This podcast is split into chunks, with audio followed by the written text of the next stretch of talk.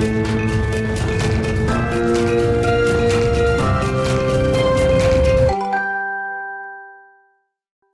Bonjour à tous et bienvenue dans Smart Boss, le rendez-vous des patrons et des patronnes. Je suis ravie d'accueillir aujourd'hui Jean-Thomas Schmitt. Bonjour. Bonjour. Alors tu es directeur général d'Epner, donc un commissionnaire transport euh, qui a donc 3500 collaborateurs. Tout à fait.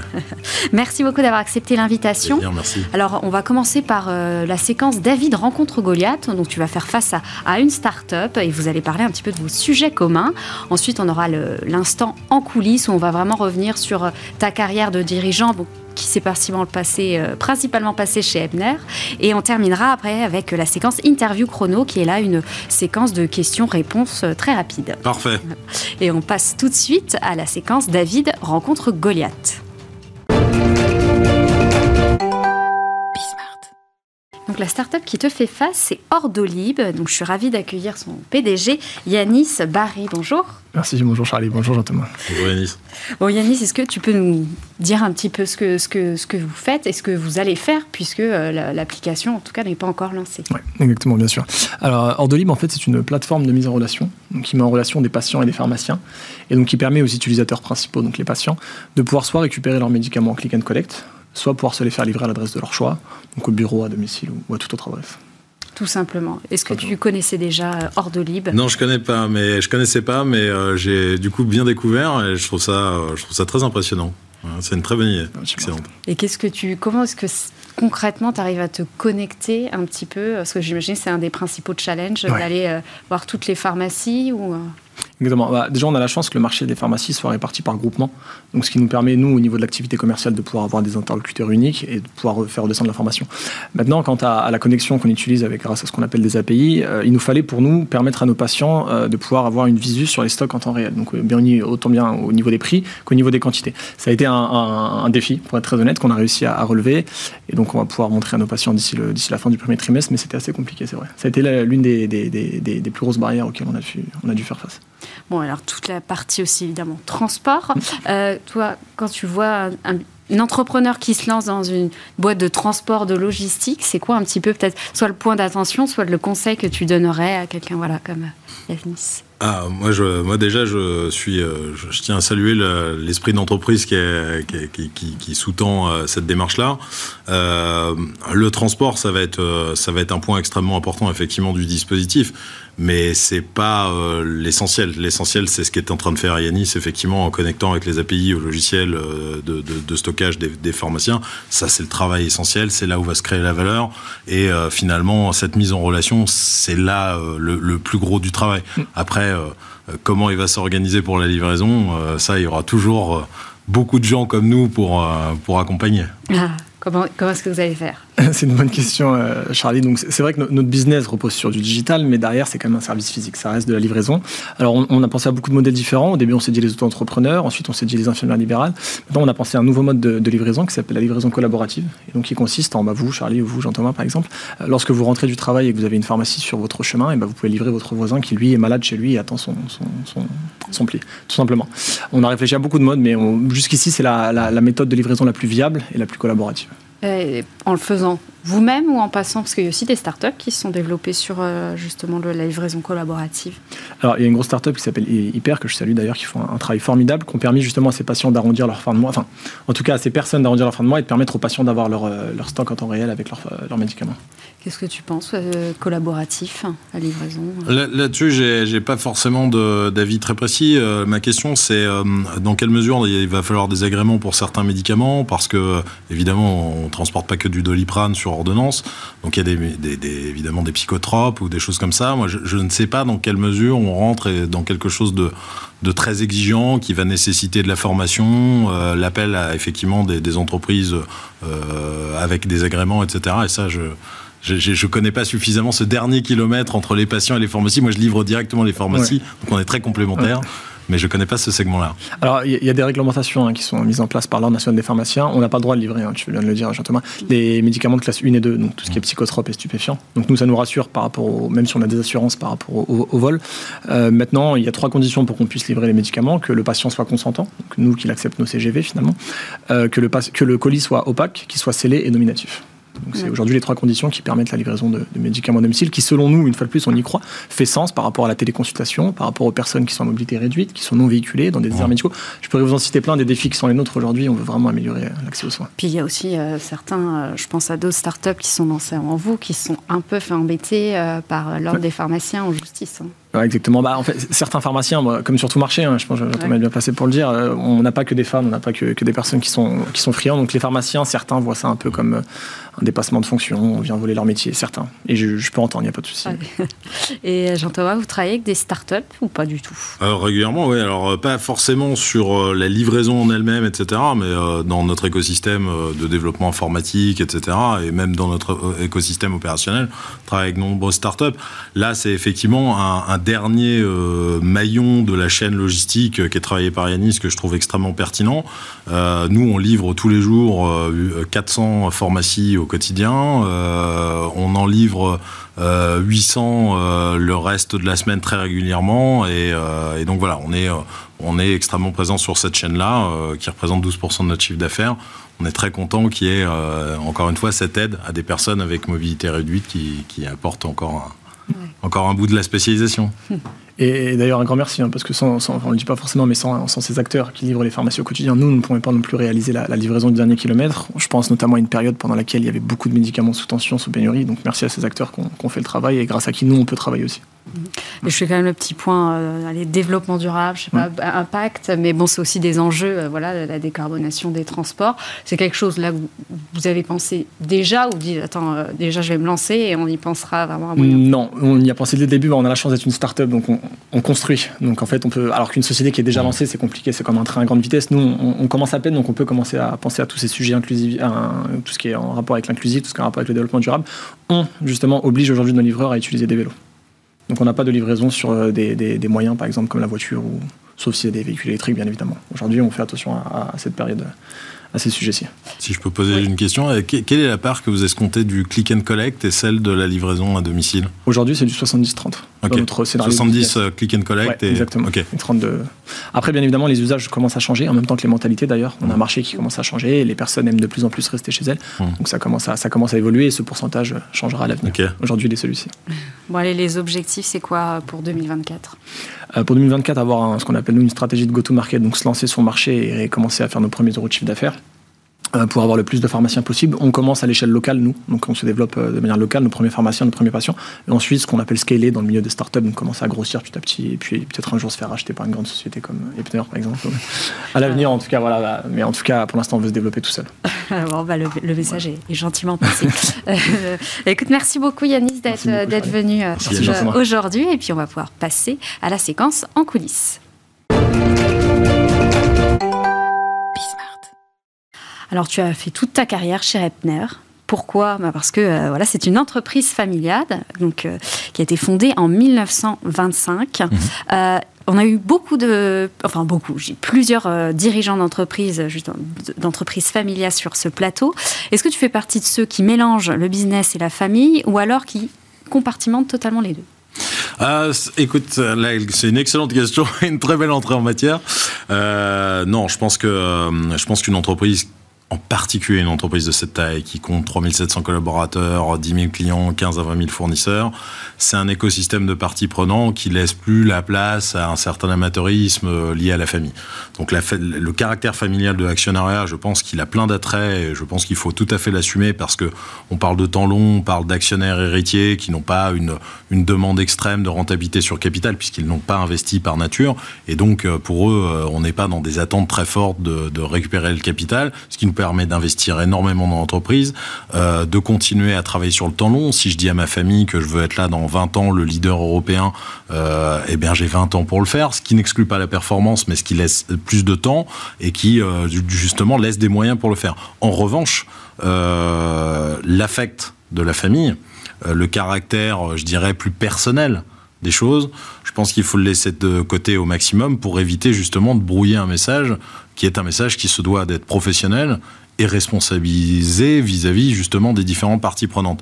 Et en la matière, mon père avait toujours une bonne expression. Il disait mais c'est pas parce que vous avez une action chez Michelin que vous avez le droit d'être euh, que vous avez le droit à un job chez Michelin. Bon bah c'est la même chose dans une entreprise familiale. Donc déjà il y a des règles pour faire partie des salariés et il y a d'autres règles vis-à-vis de la gouvernance qui s'est de plus en plus professionnalisée. Aujourd'hui on a la quatrième génération, quasi centenaire comme tu l'as précisé. Aujourd'hui la gouvernance est très professionnelle. Donc on, ça, ça voilà ça laisse plus beaucoup de place à caractère familial même si évidemment c'est toujours l'occasion de se rencontrer en famille aussi. À partir de quand, là, s'est passé un peu la question de, justement, d'intégrer ou non pour toi l'entreprise familiale? Parce que c'est pas, pas automatique. Hein. Oui, alors c'est là qu'on revient un peu à la première question, euh, et il y a quand même un, minimum de, d'enjeux familiaux derrière, mais je pense que ça aurait pu être euh, aussi un peu différent si j'avais eu un directeur général familial. Mon père avait euh, comme vision, lui c'était la troisième génération, alors certains considèrent que ça peut être un, peu népotique, etc. Mais mon père, il avait comme, conviction qu'il voulait un successeur familial. Ça pouvait être moi, un de mes cousins, ma sœur, peu importe, mais il voulait quelqu'un de la famille. Il se voyait pas avec un management externe, et ça n'avait rien, à voir avec des considérations liées au pacte du trait ou quoi que ce soit. C'est vraiment des enjeux liés à sa conviction personnelle euh, sur le fait qu'il fallait quelqu'un qui porte des convictions fortes pour incarner l'entreprise familiale sur le temps long. Et donc, euh, bah, au sein de la famille, moi je suis le petit dernier de ma génération, personne n'avait vraiment levé la main, personne n'avait vraiment fait acte de candidature. Donc euh, moi j'avais 43 ans d'écart d'âge avec lui, d'où le fait que je sois le petit dernier, parce que je suis issu d'un remariage. Et donc du coup, bah, cet écart d'âge faisait qu'il commençait à être au début de la soixantaine quand moi je commençais à me poser des questions euh, sérieuses sur mon avenir. Et en sortie de l'EDEC, on était, il était plutôt fin de la soixantaine. Et là, je me suis dit, euh, à l'époque, moi je, voulais faire plutôt autre chose et j'aurais aimé avoir un cursus un peu différent à l'international, peut-être un peu en finance. Me dit, je peux pas le laisser attendre comme ça. D'abord, c'est pas bon pour lui et deuxièmement, c'est dangereux pour l'entreprise. Parce que avoir un management euh, qui, qui, qui, qui, est vieillissant, sans, que ce soit péjoratif, vieillissant et qui du coup ne s'inscrit plus sur le temps long, où ça se, se, met plus en perspective, ça peut être assez dangereux. Du coup, moi, je suis rentré dans l'entreprise avec la conviction de me dire, il faut très vite que je sache et que je fasse savoir si un, ça me plaît, et deux, il faut que tout le monde sache vite si j'en ai les capacités, ce qui était évidemment pas écrit à la sortie de mon école de commerce. Hmm.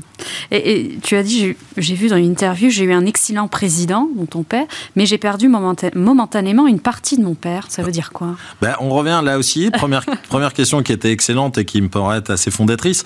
Euh, en fait, euh, moi, j'ai toujours vécu l'entreprise comme, et mon père aussi, comme quelque chose qui devait être, euh, encore une fois, extrêmement professionnel et où les interactions père-fils n'avaient pas lieu d'être. Donc j'avais un excellent père en termes de management, mais comme euh, il y a eu quand même des sujets de, de tension par moment, etc., parce que il y a forcément des instincts naturels qui reviennent entre un président qui a eu toujours, euh, dont c'était l'entreprise et qui a fait l'entreprise aujourd'hui qu'elle l'est et qu'elle était en 2015 quand je l'ai pris, euh, et son fils qui a envie de prendre plus de liberté, il y a cet instant un peu de friction, tension, frottement. Et de ce point de vue-là, je rentre pas dans le détail, mais on a eu des, moments euh, sur, euh, sur des sujets de fond qui étaient assez durs, même s'il a eu toujours l'intelligence de me remettre en, de me laisser remettre en cause le statu quo, de me laisser remettre en cause ce qu'il avait pris comme décision dans le passé. Il y a forcément des moments où c'est plus dur que d'autres, et on a eu ces moments de tension-là. Et là, il y en a qui ont plus duré que d'autres. Euh, et bah, ça a été un très bon père, un très bon président parce que encore une fois, il m'a vraiment managé comme un directeur général, en me donnant des bons conseils, en me soutenant quand j'avais besoin d'être soutenu, en me challengeant quand j'avais besoin d'être challengé, euh, voire en me disant qu'il n'était pas d'accord. Mais c'est vrai que pendant cette période-là, bah, j'ai, euh, voilà, les relations avec mon père ont été plus distendues. Mmh. Euh, et c'est pour ça qu'il faut accepter que l'entreprise familiale vous prenne une partie de l'affect que vous pouvez avoir. Aujourd'hui, j'ai la chance qu'il ne soit vraiment plus dans l'entreprise à aucun titre, euh, ni même euh, au sein de la gouvernance. Et j'ai retrouvé mon père. Voilà, donc j'ai une très bonne, très bonne retraite de mon père. Et donc c'est donc en 2015, tu as dit que tu reprends la direction générale. J'ai eu dans une interview donc ta sœur Claire, euh, Clara, oui, Clara qui a, qui, qui a donc qui dit que tu as démarré avec donc des missions difficiles, beaucoup de pression, tu as beaucoup travaillé selon les situations, mais avec la fatigue, tu n'as pas toujours été prêt ou armé Qu'est-ce qu'elle voulait dire par là? Euh, alors je sais pas, faudrait lui demander directement. Euh, ce, qui est, ce, qui est, certain, c'est que euh, on m'a fait évoluer dans un dans un parcours opérationnel qui était euh, dur. Bah, j'ai commencé comme ça en fait. J'ai commencé en rentrant dans l'entreprise euh, en tant que porte-serviette d'un directeur de BU. Je donnais des instructions à des gens qui avaient 30 ans de plus que moi et 20 ans de maison. J'étais pas du tout à l'aise avec ça. j'ai ma seule légitimité, c'était d'avoir mon nom et j'ai relevé la main pour prendre en charge un service opérationnel qui était en grande difficulté. Je l'ai redressé. C'était difficile, puis, puis bon, avec la jeunesse, on fait des erreurs de forme, et c'est mm. peut-être cette partie-là euh, que, que, que veut montrer ma sœur. Euh, c'est vrai que sur la forme, au début, j'étais pas toujours très adroit, on va dire ça comme ça. Et mon père m'a dit, bah, c'est bien, t'as l'air de, d'aimer redresser les, les endroits, donc on m'a donné que des trucs en difficulté. Ce qui a l'avantage d'être très formateur, parce que du coup, il faut beaucoup mettre ses mains dans tout et comprendre vite les choses. Et euh, ce qui a euh, l'avantage aussi euh, de prendre finalement, entre guillemets, assez peu de risques, parce que quand ça va vraiment très mal, si vous travaillez, vous pouvez que le redresser. Mm. Euh, après, ça m'a laissé un peu l'étiquette, et là, on rejoint un peu ce qu'a ce dit ma sœur. C'est vrai que ça a été beaucoup, beaucoup d'abnégation pour moi, et, et, et parfois, la j'ai un caractère un peu éruptif à la base, je travaille dessus, et donc ça m'a, ça m'a peut-être un peu de temps en temps collé sur, le, sur la forme. Voilà. Ça va mieux. et comme c'est la quatrième la génération, comme tu l'as dit, euh, est-ce que à chaque fois, chaque nouvelle génération, il faut que voilà, le, patron, la patronne euh, laisse son empreinte. Est-ce qu'il y a une histoire aussi d'ego Je veux rester un peu dans l'histoire familiale. Alors non, ça pour le coup, euh, j'ai pas d'ego là-dessus et mon père n'en avait pas non plus. Ça c'est une, chance absolument formidable. Je vous ai dit, il m'a laissé remettre en cause euh, non seulement euh, ses décisions passées et les décisions stratégiques. Hein, j'ai pris des vrais virages stratégiques. J'ai pris, j'ai remis en cause du personne, enfin des personnes qui étaient ses collaborateurs historiques, parfois avec son soutien d'ailleurs en me disant tu fais bien, j'aurais dû le faire avant.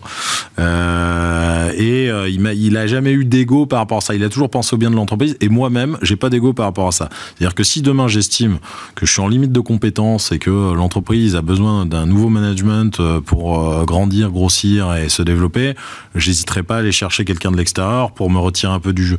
Je pense que c'est pas une histoire d'empreinte, mais vraiment euh, l'amour qu'on porte pour une entreprise familiale est très est très particulière parce que évidemment c'est l'histoire, etc. Puis moi qui suis effectivement un peu affectif aussi, je le fais, je l'ai beaucoup fait pour mon père à la base. Aujourd'hui je le fais pour mon père, pour mes enfants, pour pour ma famille, mais, mais, mais, mais aussi euh, parce que je considère que ce qu'elle représente euh, pour mes salariés, euh, pour mes, mes, clients, pour mes fournisseurs, une entreprise familiale, elle a ça de très fort, qu'elle a une culture d'entreprise très forte, des valeurs très, très, très incarnées. Et je pense que ça, c'est le propre des entreprises familiales. Et, et ce serait, moi, je prendrais ça comme une trahison vis-à-vis des parties prenantes dans leur ensemble. De, de, de, vouloir faire une partie personnelle. Voilà. Donc c'est pas du tout, ça m'anime pas du tout ça. J'ai vu aussi que tu privilégies plutôt le management alors, participatif, c'est lui, la, la, délégation. Euh, voilà, en quoi c'est le bon modèle, tu alors ça, euh, c'est la question. Ça, c'est la réponse bateau à la question euh, quel est votre style de management? On dit tous participatif. Non, mais c'est. Alors moi, j'ai le principe de subsidiarité qui est un principe intrapreneurial très fort dans l'entreprise, et ça, c'est mon père qui l'avait mis en place, qui crée un modèle basé sur un matriciel où finalement les fonctions support sont peut-être moins puissantes euh, ou centrales sont moins puissantes que dans d'autres entreprises, avec un modèle qui se veut au plus proche du terrain, tant vis-à-vis des clients que des collaborateurs, que des fournisseurs, etc. Ça fait qu'on a des vrais intrapreneurs dans l'entreprise. Alors ça a des grandes qualités de réactivité, euh, de, dynamisme quand on a les bonnes personnes. La difficulté que ça pose, c'est qu'il faut trouver vraiment les intrapreneurs, parce que quand les gens sont des grands entrepreneurs, ils entreprennent eux-mêmes. Euh, et donc, il faut trouver des entrepreneurs qui ont envie de, créer quelque chose, les convaincre de venir vers nous et euh, de venir chez nous et euh, travailler avec nous. La chance qu'on a, c'est que ça fait des années qu'on travaille sur ce modèle-là, euh, que c'est pas facile quand on en perd un, mais que les personnes qu'on a sont des personnes absolument remarquables et c'est extrêmement dynamique. Et donc ça crée cet optimum de fonctionnement entre des fonctions support qui édictent une politique qui finalement est appliquée de la manière la plus adaptée au terrain par les collaborateurs de terrain. Après, il y a des choses qui sont, euh, entre guillemets, mandatories. Hein. La transition environnementale, etc. C'est des choses qui sont édictées d'en haut et qui doivent tomber vers le bas, parce que sinon, si chacun fait comme il veut, ça marche pas. Mais, euh, mais pour le coup, c'est un modèle entrepreneurial, opérationnel et commercial qui est extrêmement puissant. Ah bah, tu, tu, fais tout bien la transition, transition environnementale, justement. Comment est-ce que tu as amené, alors je sais pas si c'est toi qui les as amenés, mais comment sont arrivés un petit peu ces, ces projets euh, voilà, de RSE On parlait tout à l'heure un petit peu de décarbonation euh, des transports, qui est quand même, j'imagine, aujourd'hui un peu une problématique que vous regardez beaucoup. Alors, je vais rendre euh, hommage à mon père aussi, puisque, en fait, dès 2009, on avait signé la charte ADEME qui prévoyait une réduction euh, significative de nos émissions de CO2. Donc, euh, on a fait partie des précurseurs déjà en termes de, de, prise de conscience environnementale. Maintenant, on est comme tout le monde. je pense que c'était une ligne qu'on suivait, mais qui s'est beaucoup accélérée ces dernières années avec le changement, le changement climatique qui s'opère devant nos yeux et, et, les impacts sur la biodiversité, sur la météo, etc., etc. Et donc, ça, forcément, on y est de plus en plus sensibilisé c'est vrai que c'est plutôt ma génération qui l'a pris en main de manière très structurée au point d'en faire un pilier stratégique. Mais euh, vous, vous doutez bien que dans le transport, euh, aujourd'hui, euh, notre, notre enjeu à nous, c'est de transformer notre flotte, euh, de transformer la flotte de nos sous-traitants pour réduire au maximum nos émissions de CO2, sachant qu'on est multimodaux. Aujourd'hui, nous, on fait du rail, de l'aérien, du, maritime, du terrestre, etc. Et qu'on a 97% de nos émissions de CO2 qui viennent de la sous-traitance. Donc, notre challenge pour nous, c'est l'accompagner la sous-traitance, parfois avec des changements de modèle, de business model, parce qu'il faut donner des contrats longs avec de la visibilité pour nos sous-traitants pour qu'ils aillent voir leurs financiers changer. Et on s'engage en plus de ça dans une transition qui est pas toujours très lisible puisque les technologies évoluent. On parle une fois de l'électrique, une fois de l'hydrogène, une fois euh, du gaz, etc. avec des réglementations et euh, des, des, taxations d'une fiscalité qui peut varier. Et puis euh, parfois un peu de, peu de dogmatisme politique sur ces enjeux-là qui nécessitent une agilité folle et en même temps des investissements extrêmement lourds puisque nous on vient d'investir 20 millions rien que pour changer 50% de notre flotte. changer un, changer un bloc de de, recharge euh, en, Ile-de-France Sud à Rungis, c'est un million. Mm. Donc voilà, c'est enfin pas qu'un, hein, mais euh, équipé l'électrique, ça, ça, ça coûte sacré budget. Et alors, par contre, vous avez dépassé, j'ai vu, donc la barre du milliard de chiffre d'affaires en 2022. Donc 20 millions, c'est un petit, petit chiffre. Qu'est-ce qu'un entrepreneur ou, ou, un dirigeant doit, doit savoir pour, pour passer voilà, peut-être de, de 100 millions à 1 milliard? Euh, alors juste, je voudrais rebondir quand même sur ce que vous avez dit. Un milliard d'euros de chiffre d'affaires, ça peut aller très vite puisque vous voyez, on repasse sous la barre du milliard parce que les taux de fret ont été divisés par 15%. Il faut quand même imaginer que nous, notre chiffre d'affaires, c'est pas le milliard. Nous, on ne fait que répercuter une grande partie des débours de transport. Donc, notre, notre chiffre d'affaires varie au gré des coûts du transport. Donc, notre chiffre d'affaires est très loin de notre marge. Et 20 millions, je vous assure que par rapport à notre marge, en revanche, c'est beaucoup. Euh, et qu'on fait les efforts nécessaires pour faire notre transition. En revanche, pour, euh, pour la question du 100 millions, alors, j'ai pas connu cette période-là. J'ai doublé de time. Euh, et pour ce faire, dans un marché qui était mature comme celui de la France, etc., et où on était déjà euh, très présent, hein, euh, euh, puisque schématiquement, mon grand-père est sorti, de du Barin pour aller en Alsace, mon grand-père est sorti de l'Alsace pour aller en France, moi je suis en train de sortir de France pour aller en Europe. Voilà, c'est à peu près le schéma. Euh, nous, ce qui, m'a permis de le faire, c'est l'internationalisation de l'entreprise, c'est le rachat d'entreprise, et euh, et pour pour ce faire, ça a été s'appuyer sur les, les, caractéristiques positives d'une entreprise familiale, c'est-à-dire la gestion du temps long et la frugalité, qui fait qu'on avait beaucoup de cash à euh, réinvestir euh, dans euh, cette restructuration-là. Et c'est comme ça qu'en 6 ans, on a, on a, ou 7 ans, on a doublé de taille pour atteindre le milliard d'euros de chiffre d'affaires. Ah. Alors, tu es aussi vice-président du METI, mouvement oui. des entreprises de taille intermédiaire. Qu'est-ce que tu as pensé un peu de l'annonce du président, donc Emmanuel Macron, créer donc 1000 ETI supplémentaires à la fin du quinquennat? C'est une formidable nouvelle. Euh, alors il faut s'en donner les moyens.